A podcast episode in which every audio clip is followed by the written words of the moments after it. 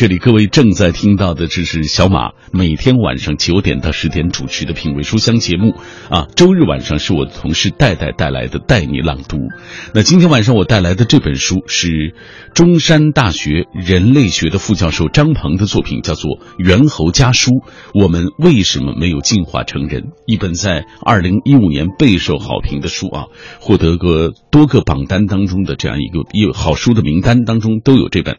这是一本以书信的形式介绍灵长类及其进化的科普书，以生动活泼的问答手法，对猿猴的进化与分类、身体与健康、美食与生活、性爱与繁殖、社会与交往等等七个方面给出了系统的科学描述。那今天晚上，小马就为大家来阅读这本书。今晚我们的互动话题，请各位来说一说你和你最熟悉的动物之间的故事。嗯，我看了，有人写到猫猫狗狗，也有人写到乌龟啊，这个呃动物是我们的好朋友们。大家可以在微信公众平台上搜索“小马读书”这几个字的拼音。那微博参与的方式，新浪微博中搜索“品味书香”或者“小马 DJ” 啊，你就可以在我的直播帖之下给我留言。如果错过收听某一期节目，可以下载中国广播 app。在这个 app 上找到我们品味书香的往期回放。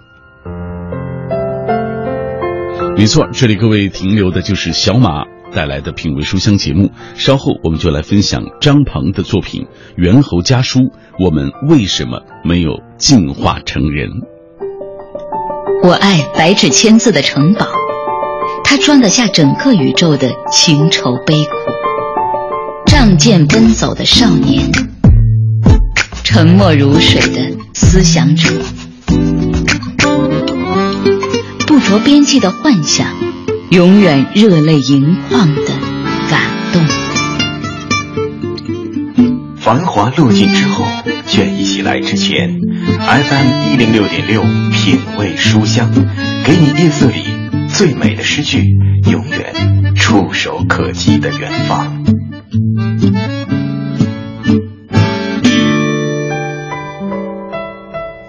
刚才说到了那位女生在微信平台上给我的留言，现在收到了很多朋友的留言啊，呃，这个留言之后都有一个捂着嘴笑的那个小人儿的形象，大家估计都是在笑我呢吧？品味书香，我们今天带来《猿猴家书》，我们为什么没有进化成人？人类和动物的接触当中，我们似乎对猿猴是情有独钟的，作为人类的近亲。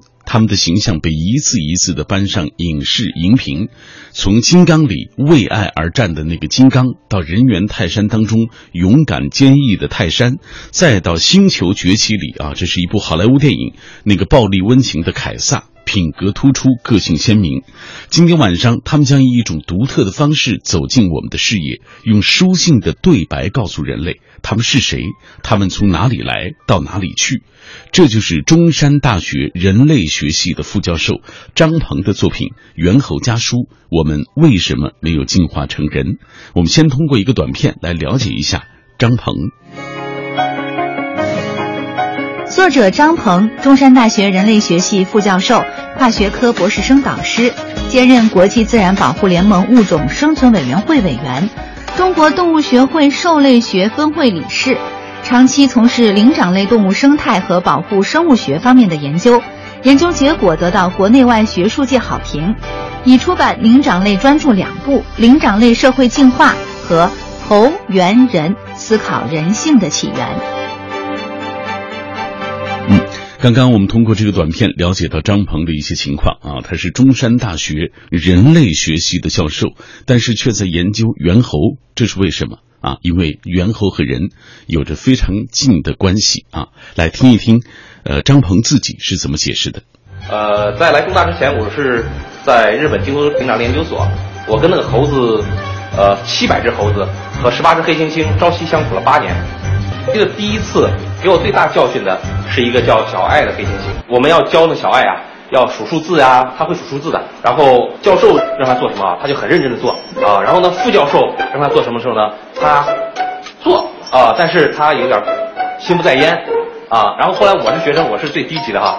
然后我学生我让他做什么事情，他看了我一眼，然后呢在旁边吸了水，然后对着我脸，整个呃喷了我一眼啊。然后从那一刻我就知道，我跟他说话的时候要蹲下来。平视他，平等的对待他啊！而且我意识到了黑猩猩啊，能够分清我们人的等级。于是那个时候我就意识到，这个他们确实跟我们很近。经过八年的相处以后，我就呃一定要进人类学系。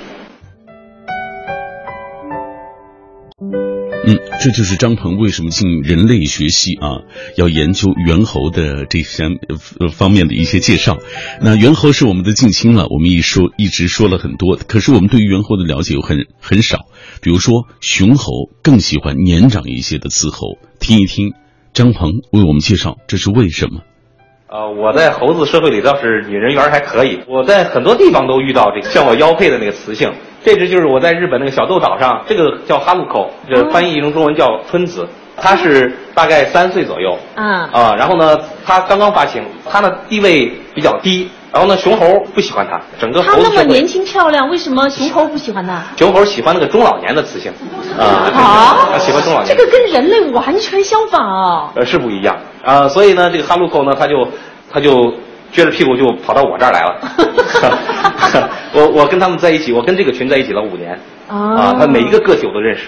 我当时我很讨厌烦他，因为我在做调查呢，不喜欢他老骚扰我，然后我就踢他了一脚。啊，一踢了一脚了以后呢，他就嘎嘎嘎这样叫，然后这个叫呢，整个那个群的雄性都往我这儿看。嗯。等雄性冲过来的时候呢，哈鲁口呢还装着自己胳膊断了那个状态。啊，他实际上我没踢到他胳膊哈，嗯。这样这样这样这样这样，然后我在各个地方，只要你熟悉了，嗯。啊，我都会发现这种呃三四岁、两三岁的处女猴，雄猴不喜欢。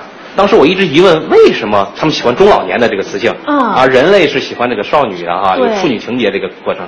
嗯然后直到有一次，我在京都大学灵长类研究所，嗯呃，我们亲眼看见了一只第一次生孩子的黑猩猩，一下子我就理解了为什么了。一般灵长类生孩子你都看不到，嗯一般都是凌晨。捕食者比较少的时候，他们比较生孩子，所以白天看不到。我们晚上呢用那个呃闭路电视啊，嗯呃监视，因为它快生了，所以我们学生们三班倒，一人八小时监视着。守着对嗯，那个我特别幸运，我那天晚上的时候上班，他就生了。他生之前呀，那个状态就是很焦急，拍墙，然后就是羊水破了。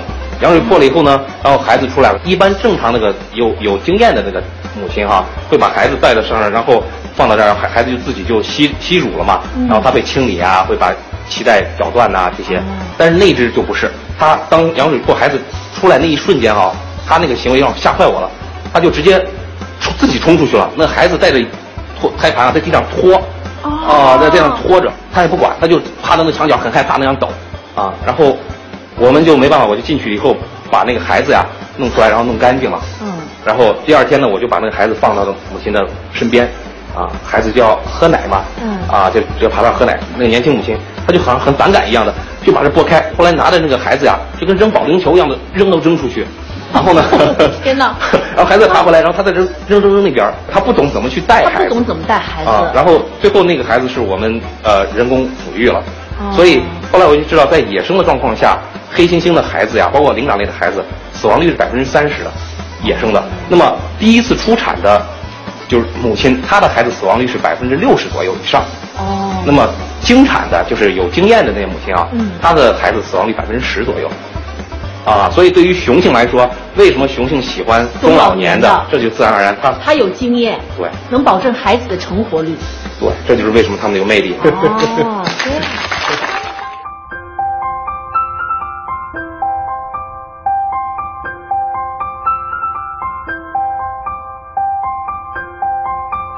哎，刚才我们了解到了为什么雄猴更喜欢年长一些的这些雌猴啊，还是有原因的。科普呢，就是讲科学的故事，科学的讲故事。《猿猴家书》这本书并没有把科学知识一股脑儿的都灌输给我们的读者，而是采用了一种特殊的书信问答的方式，把枯燥乏味的知识巧妙地设计成各种各样的问题，用这种生动活泼的手法，很自然地将猿猴的知识娓娓道来。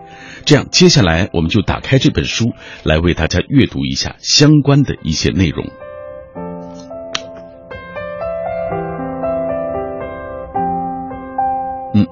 这篇叫做《猿和猴有什么区别》。如果这么直闯闯的告诉你，一定是很枯燥的一些科学知识。但是张鹏是以书信的方式来展开。来自印度尼西亚苏拉威西岛的黑猴向猴博士提问了，说：“您好，我不知道该怎样介绍自己。我的脸像猴子，但是我全身黑色，则更像黑猩猩。大家都搞不清楚我到底是猴子还是猩猩。有人甚至说我是猿和猴的杂种。猿和猴的区别到底是什么？有人说了，猿比猴子要大一些，猿比猴子要聪明一些，猿比猴子更像人。”还有人说，猿会使用火，而猴子不会；也有人说，猿猴有区别吗？他们是一样的吧？呃，侯博士，我就想知道自己的身世，您能给出正确的答案吗？哎，问侯博士这个问题的是来自印度尼西亚苏拉威西岛的黑猴，看一看侯博士是怎么回答的。嗯。你的名字是黑猴，是一种印度尼西亚苏拉威西岛特有的猕猴属种类，濒于啊属于濒临灭绝的珍稀的猴类。仅靠体毛颜色并不能够说明问题。除了你，也有一些猴子是通体黑色的，比如广西的黑叶猴。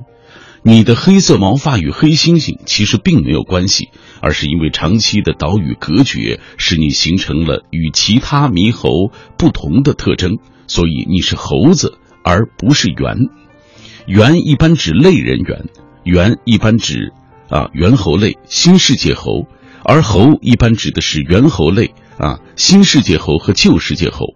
为什么说你是猴而不是猿呢？因为猿和猴有以下明显的区别：一，猿没有尾巴，而猴子是有尾巴的；第二，猿的体型一般比猴子大，当然除了长臂猿以外啊。第三，就是猿的胳膊要长于腿，而猴的胳膊一般与腿长度相当。四肢行走时，猴子的臀部和肩呈同一个水平面，而猿的肩部明显要高于臀部。比如说大猩猩、黑猩猩。第四，猿的上臂活动范围要明显大于猴，例如直立行走时，猿的上臂可以上举，而猴子则是不行的。当然，还有一种叫猪猴啊，这个猴子是除外。第五，猿几乎不用四肢行走，而是采用直立的姿势行走。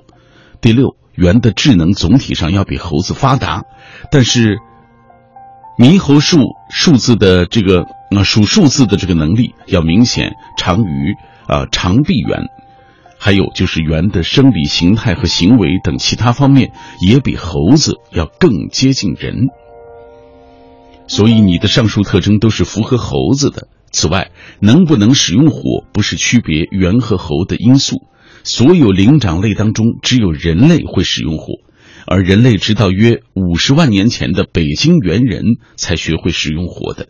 之前的早期人类也不会使用火。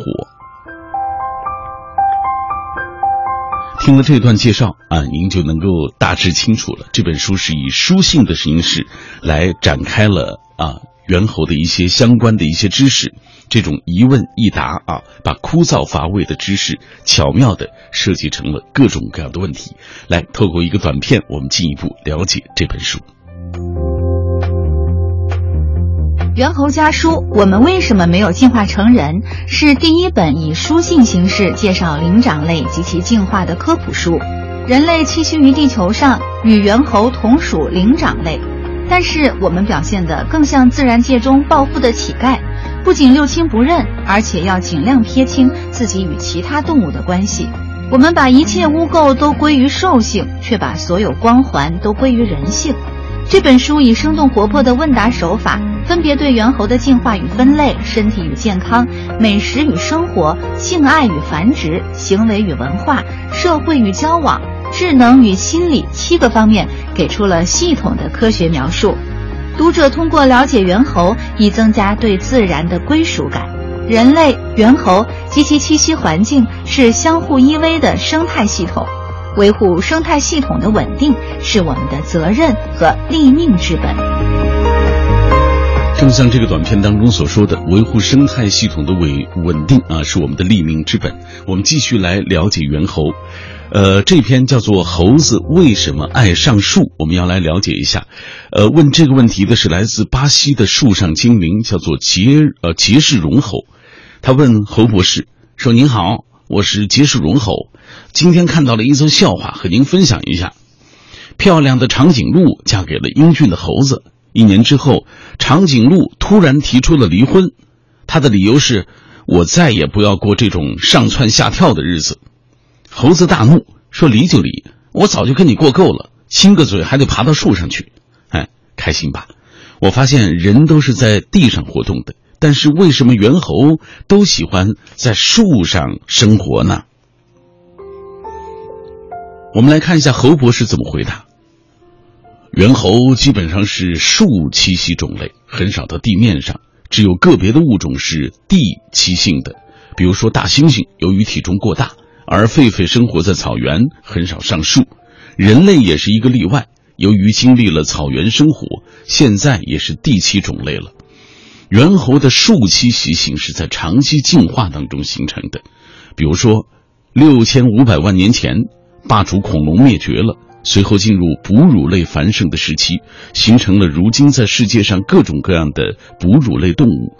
大象就是长鼻目的代表，适应了草原环境；蝙蝠是翼手目的代表，适应了空中环境；鲸鱼与草原的食肉类近缘，但是在长期适应海洋环境的过程当中，形成了鱼一样的形态。而猿猴祖先适应了森林环境，才有了今天的猿猴和人类。森林为灵长类发展提供了最佳的条件，这是因为第一，森林里有丰富的食物资源，植物量是草原的一百到一百五十倍左右，而且热带森林里气候变化小，当草原旱季来临，植被一片枯黄，不少动物因饥饿死去的时候，热带雨林里的猿猴却可以大口咀嚼着甜美的果实。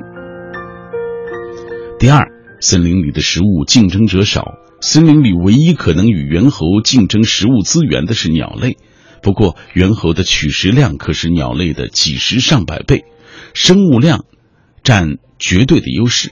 此外，猿猴取食种类很多，包括果实、种子、树叶、树皮、树胶、草籽、昆虫、小型动物等等多种食物。生活在树上的哺乳类动物不多。仅松鼠等小型动物都不足以与猿猴来竞争。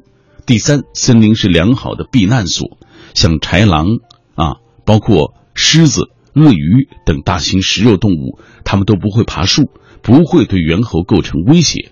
豹子等小型食物动物会偷袭树上的猿猴，但是这些动物的取食量小，对猿猴整体的种群数量影响不大。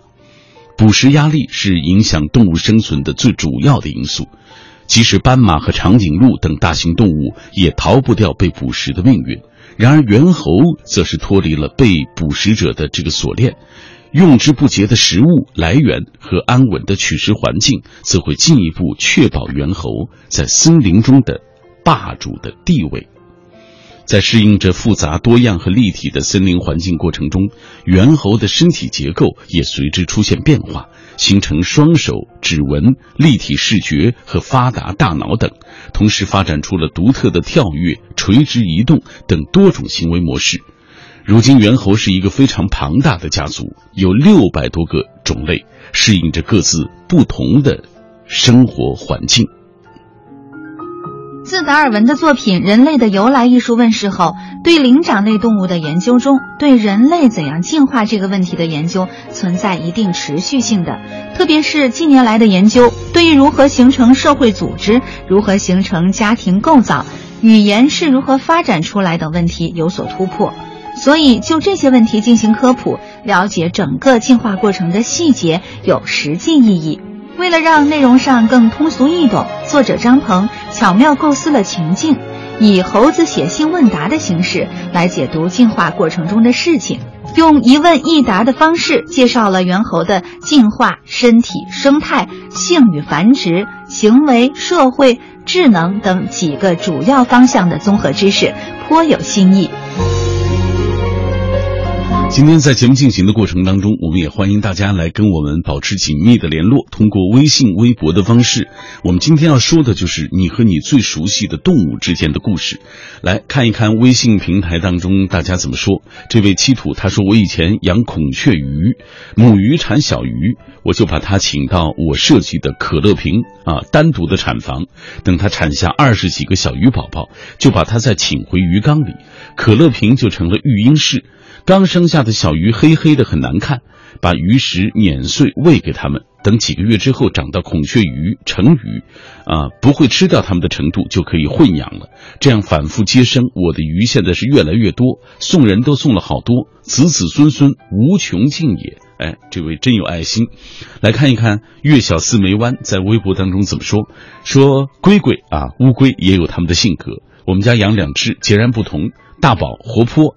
爱和人互动，特别是饿了的时候，或许也是大了，总是和人互动。一叫他名字啊，就会跟在你脚后一起走。有时不经意的会碰到他的身体啊，特别是胃口特别好。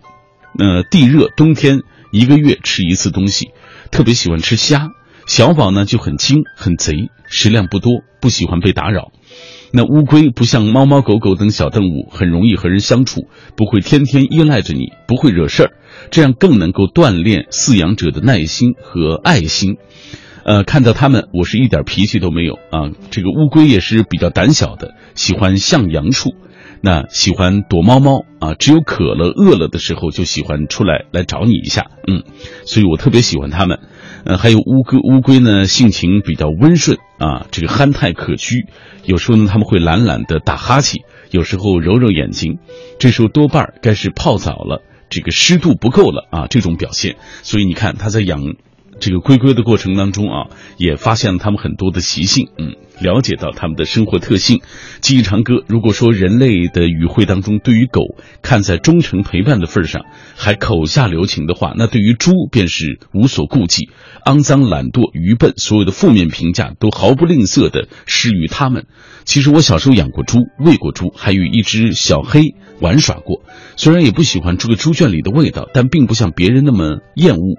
啊，爷爷也不许我虐待他们。其实猪的脏懒都拜人类所赐。如果像对待雪橇、贵妇犬那样用心，一样贵族范儿，有这个啊图谋他们的皮热。皮肉又瞧不上刻意贬损，人类多少有些不够厚道。至于笨，其实他们内秀于心，也有团队家庭观念，也有舐犊情深，加以训练调教，也会帮人破案。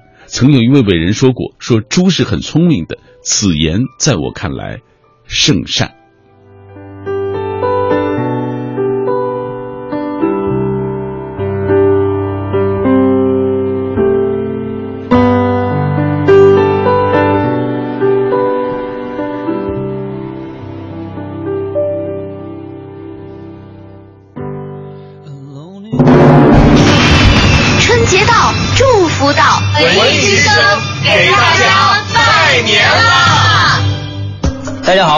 相声演员金飞，在这儿啊给您拜年了，祝您猴年生活一帆风顺，幸福美满，事业如日中天，宏图大展。也祝愿 FM 一零六点六中央人民广播电台文艺之声越办越红火。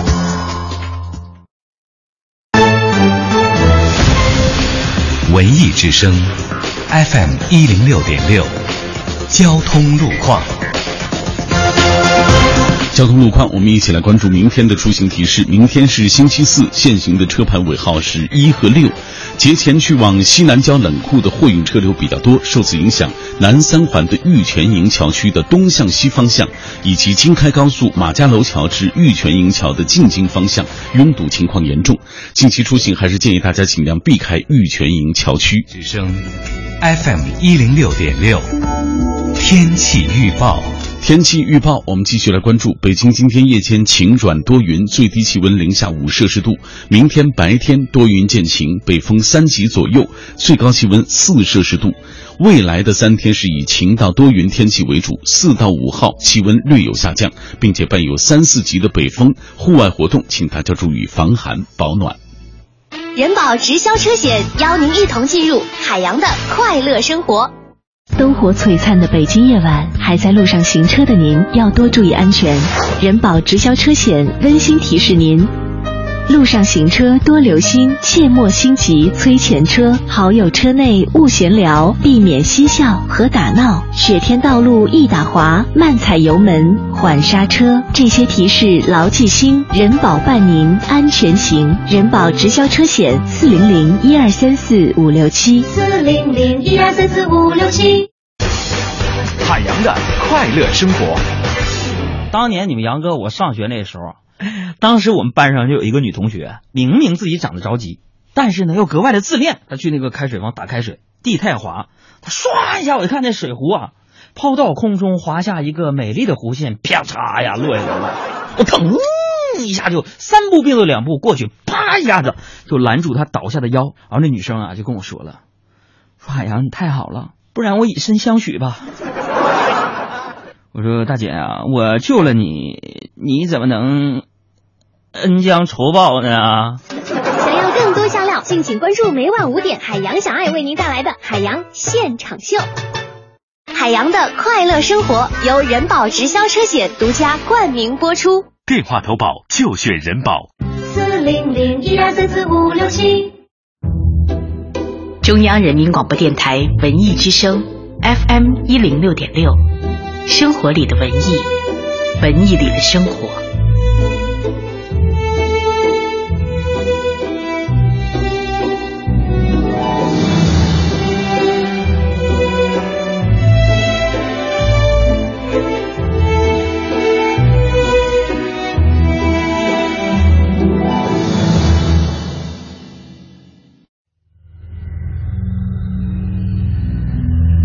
用声音的温度。融化黑夜的迷茫，用阅读的力量坚定你对生活的信仰。每晚九点到十点，品味书香，讲述书卷之中那从手边流淌的岁月，讲述书卷背后那熠熠生辉的时光。感谢大家继续停留在小马的声音世界当中。每天晚上九点到十点，喧嚣落定以后，倦意袭来之前，我们都会跟大家一起聊一聊与书有关的话题。周一到周六，小马在这里陪你来读一本新书，而周日晚上你将会听到我的同事戴戴带带你朗读啊，他会邀请一位明星跟他一起为大家来朗读。那今天晚上我带来的这本书是张鹏的作品《猿猴家书》，我们为什么没有进化成人？这是第一本以书信的形式介绍灵长类及其进化的科普书，但是他这个写作的手法非常的生动活泼，它是以问答的方式对猿猴的进化与分类、身体与健康，包括他们的社会交往等等，都给出系统的科学的描述。今天晚上，小马啊就来为大家来阅读这本书。我们也有互动话题，和各位一起来分享，就是说一说你和你最熟悉的动物之间的故事。嗯，我们同步关注一下大家的留言。枫野百合说了：“燕子声声里，相思又一年。我生于江南村落，房檐常有燕子衔泥筑巢。每到这个时候，我和弟妹都仰头注视着老燕子们的忙碌。”虽说帮不上他们吧，也不会像某些，呃顽劣的啊，这个以捣巢捣蛋为主的这样为乐的这些小朋友。有一次，小燕子不知何故掉了下来，老燕子夫妻盘旋在空中，叫得非常焦急。我们也有些不知所措，急得都哭了。所幸惊动大人了，把小燕子又捧于手中，轻放于燕巢。呃，我们这个啊。有几年了，我们这个时候才破涕为笑。有几年了，不见燕子造访，总觉得缺失一些什么。燕子来了，能够为家中添增许多温馨和生气啊！从小我们家的那个院子啊，嗯，院檐前啊，房檐前也会有这个燕子筑巢。非常美啊！那时候生活在农村里啊，那是一个非常惬意的过程。今天我们为大家介绍的是《猿猴家书》这本书的一大亮点就是大量精彩的图片，其中很多都是作者实地拍摄的。书中还绘制了大量有趣的插图，这些图片呀和他的这个行文关系非常紧密，可以说是相互依存又相互映照。那接下来我们继续为大家来介绍这本书的一些相关的内容。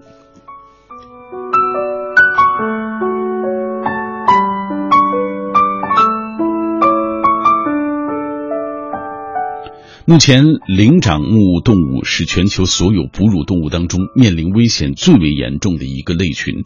除了天敌和疾病等等自然因素之外，造成这种现象的主要原因有两个：一个是咱们人类活动的加剧，包括砍伐森林、开垦耕地、开发矿山、兴建城镇等各项经济活动；此外呢，在各种规模的战争当中，比如说空投的这个炸弹、埋设地雷等。啊，从来没有间断过，使灵长目动物以及其他野生动物的栖息遭到了严重的污染和破坏，并且日益恶化。特别是原始森林，目前正在以惊人的速度缩小、分离或者消失，使很多自然的种群都被分割了，形成了孤岛，进而就造成近亲繁殖，面临着遗传多样性匮乏的危险的处境。二是大批的灵长目动物被猎捕，通过非法贩卖活动成为人类的肉食或者是宠物，使一些野外种群的数量锐减。所以说，人类的各种活动几乎都将灵长目动物的大部分种类置于死地，使它们面临着树倒猢狲散的灭顶之灾。所以，正因为如此，这本书也堪称是作者的爱心之作吧。书中集中展示了灵长目动物神奇浪漫的一面。让人们看到，在人类制造的钢筋水泥之外，还有一些有血有肉的生灵，他们也和我们人类一样，依赖自然的规律和变迁，感受着潮涨潮落、月明星繁。美丽的大自然是人类与各种生物共同生存的家园。热爱自然，保护自然，其实就是保护我们自己的家园。灵长，灵长，什么意思？众生之灵，众生之长的意思。获得如此之高的美誉，表明了它们是动物世界当中最高等的一个类群，而且人类本身就是灵长目动物中的一员，只不过人类相对来说更高级一点。那灵长类中的其他成员也都是人类的近亲啊，像我们今天介绍的猿猴，它和人的这个基因相似度达到百分之九十八点七。除了这种与生俱来的神秘关系之外，灵长目动物在结构啊、形态结构，包括生理、行为、思维、表情等方面，都与人类有诸多的相似之处。而这本书，就能够让人们感受到作者对这些奇妙而美丽的生命所表现出的那种关怀。阅读一本书的一本好的这个科普作品啊，我觉得读者可能读到的不仅仅是一种别致的情绪，还有一种启示和教育啊。这些我想应该是我们读完这本书在心里留下的那个最重要的印记。所以接下来我们要继续透过一个短片进一步了解这本书《猿猴家书》，我们为什么没有进化成人？它跟我们那么近，就是八点七的这么高的这种基因相似度，嗯为什么没有进化成人？啊，很多人问我这个问题啊，我觉得他们不会进化成人，也不想进化成人。嗯。啊，因为从生物进化论来看的话，我们是一个进化树啊，我们可能从一个树干上一起出来，然后人呢进化成另外一个树枝，呃，猴子另外一个树枝，不同的树枝，嗯，并不是说所有的动物都要朝人这个终极目标去走，不是的，啊，人只是这进化树中的一棵树分支，那么猴子是比较近的另外一个分支。作为一个跟我们有那么密切的血缘关系的哈近亲，我们该怎么跟他们相处？首先呢，我们先要理解他们跟我们之间的关系，啊，就是他们跟我们都是这生态里头的一个灵长类啊。西方电影经常会说猴子将来会取代人啊，就是有一种这种恐惧感让人感觉啊，但实际是不是的啊？但是我我觉得东方思想更合适，就是天人合一，就是我们人类之所以能够如此强大，是因为哺乳类的昌盛。我们世界现在是整个是以哺乳类为基础的这个各种各样的哺乳类，但在这基础上形成了呃最后出现的人这个物种，猴子也是其中哺乳类的一个类群。人类如何能够立足，主要取决于这个哺乳类这个舞台是否坚固。如果这个舞台垮掉了，人类就会跟着垮下来。就像恐龙能够立足，是因为爬行类称霸于世间那个舞台。那么爬行类这个舞台垮掉以后，恐龙就跟着垮下去了。哦这是我们之前的一个世界霸主。那么这个舞台的稳定，是我们人类的生存之本，所以我们要保护这个灵长类，保护这个舞台这个生物多样性，这是核心的。猿猴是世界上最神奇的动物，它与人类都属于灵长类。我们虽然能立即指出它与人的差别，但是又难以否认它们与人类有相似的手脚、体型、表情和行为特征。二十世纪以来，灵长类研究为理解人类自身提供了新的视角。越来越多的学者们意识到，我们不能只关注人类自身。而可以通过比较人类与其他六百七十余种灵长类的异同，探索人性本质。在欧美、日本等国家的知名大学都开设了灵长类进化论或生物人类学的通识课程，成为提高学生科学素质、科学思维方法的重要内容。站在黑猩猩笼舍前，不禁会怀疑栏杆的两边是我们在观察它们，还是它们在观察我们？我们常常疑惑。黑猩猩为什么没有变成人？黑猩猩什么时候会变成人？就此问题，猿猴家书，我们为什么没有进化成人？用通俗易懂的方式为大家展现了一个猿猴的世界。嗯，刚刚呃，这位这本书的作者张鹏啊，张鹏老师他已经为大家做了解释。实际上，猿猴根本没办法进化成人，咱人类也不用害怕啊，这个咱要。对待他们像对待自己的朋友一样啊。那既然猿猴是我们的近亲，那我们就来进一步的啊，更多的来了解他们的生活习性。这一段叫做“妈妈为什么爱在我身上撒尿”。问这个问题的是来自于马达加斯加岛浑身尿骚味儿的鹰猴。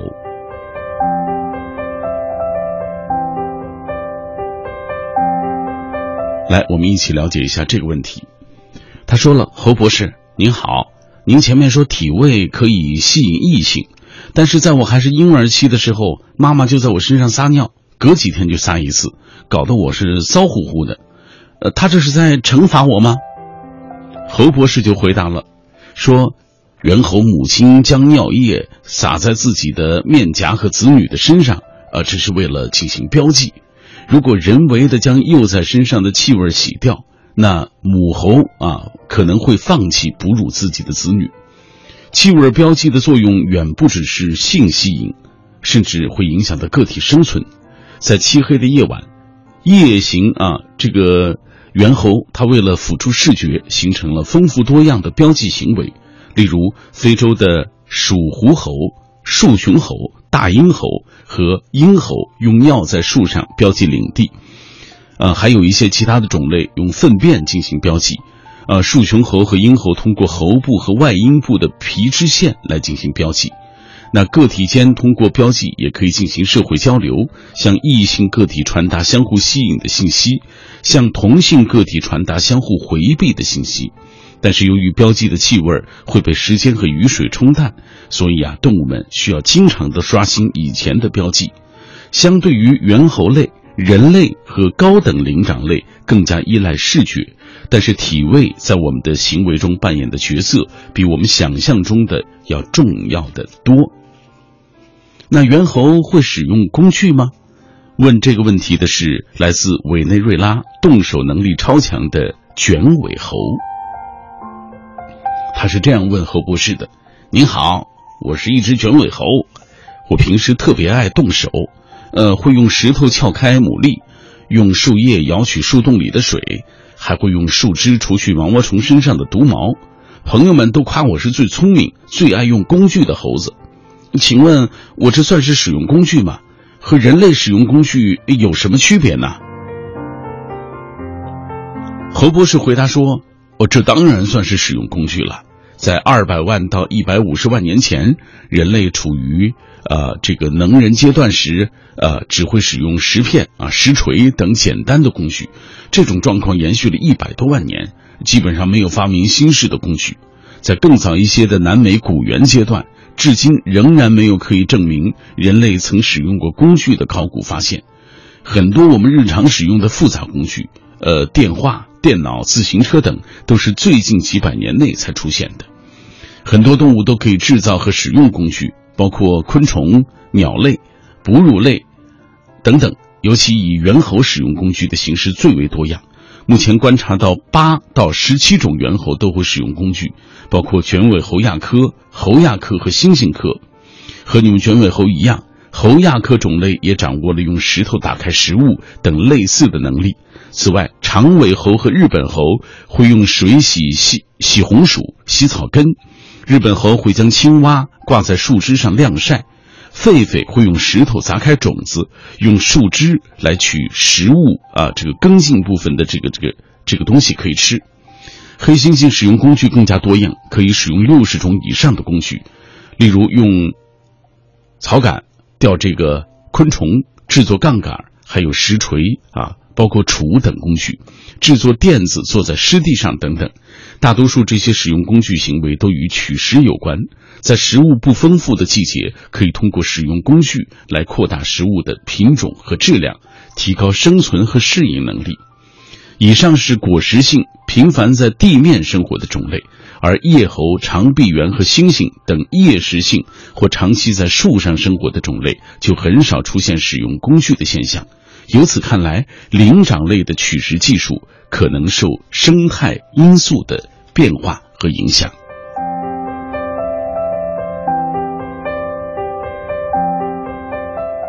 嗯，我们刚刚为大家阅读的这些内容啊，都是通过这种一问一答的形式啊，生动活泼，为他展现了有关于猿猴的一些相关的科学知识。来，继续透过一个短片来了解这本书。《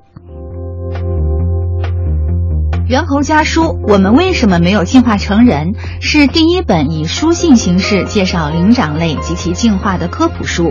人类栖息于地球上，与猿猴同属灵长类，但是我们表现得更像自然界中暴富的乞丐，不仅六亲不认，而且要尽量撇清自己与其他动物的关系。我们把一切污垢都归于兽性，却把所有光环都归于人性。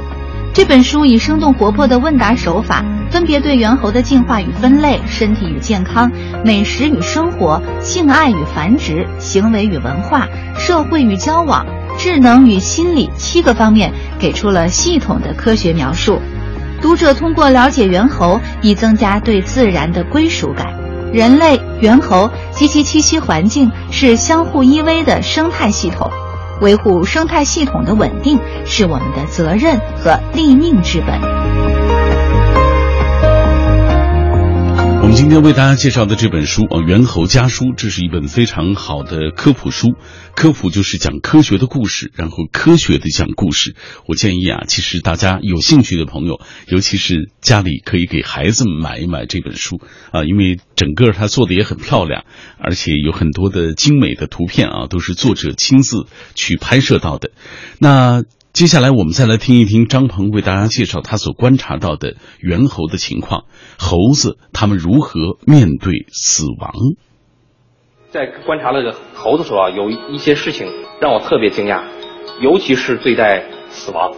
当自己的孩子死了以后，那么妈妈怎么对待？怎么对待啊？比如说孩子是妈妈一半的基因，孩子死了基因归零，那么猫狗妈妈怎么做呢？就尽快的吃，尽快生下一代，啊，使自己的基因扩散出来。这个用生物进化论比较好解释，啊，但是人不一样，我们的孩子死了，基因归零了，啊，那么我们人类会很难过，会花很大的精力啊去弄个葬礼。这个呢是人和动物的区别。那么猴子，当我真正看到猴子，呃，对他的孩子的时候，我特别惊讶。当时我拍了个录像，啊，就是他的孩子死了一个月左右，孩他孩子死了以后，他就一直不不肯放。然后这样携带着，这样爬，像这个状态哈，这个很危险对他来说，因为他上树上的慢，很容易被狗啊、被狼啊就是吃掉的，对他来说是冒生命危险这样做。而且猴群是一种移动的嘛，他这样很辛苦，但是他依然不愿意把孩子扔掉，他就这样提着，然后这个提了十四天，后来孩子臭掉了，没有个体靠近，猴子的智商完全能分清活和死，但是他一直带着，最后到最后十二三天的时候，我看到就剩个皮。连个脑袋了，身上已经烂掉了，没了，啊，皮连脑这样丢着。第四十四天不知道他怎么给丢掉了。这个行为当时我就能感觉到感情，而且后来不止我发现，其他的物种啊，黑猩猩也有，黑猩猩也会写死婴，我们这叫写死婴行为。黑猩猩有，我们的金丝猴有，白头叶猴有，二十多种物种都发现了。哦，就这种灵长类的。对，啊，只有灵长类，然后发现了对孩子的这个写死婴的这个行为。在观察那个猴子时候啊，有一些事情。刚刚张鹏为大家介绍了写死婴的这种行为，说明他们懂感情，是不是啊？来，呃，在所有的动物当中，很多朋友也说了，狗狗啊，家里的狗狗和他们关系是最亲密的。晴天阳光明媚说，小时候挺怕狗的，记得奶奶跟我说过，看见狗不要跑，不然它会追着你跑，吓得我每次见到狗都是愣在原地，让它先走。不过现在家里养了两只狗狗，接触之后觉得超可爱。一只白色毛发，一只黑色毛发，调皮极了。今天还叼走了我的鞋子，藏了起来，让我找了很久很久才找到。嗯，太可爱了。今天晚上我们为大家介绍的这本书是《猿猴家书》啊，我们为什么没有进化成人？有朋友说了啊，听说这个猿猴和人的这种相似度，没错，相似度很高，达到百分之九十八点七，只有百分之一点三它是不相似的，但是这也。足够区别两种，两个两两种物种了。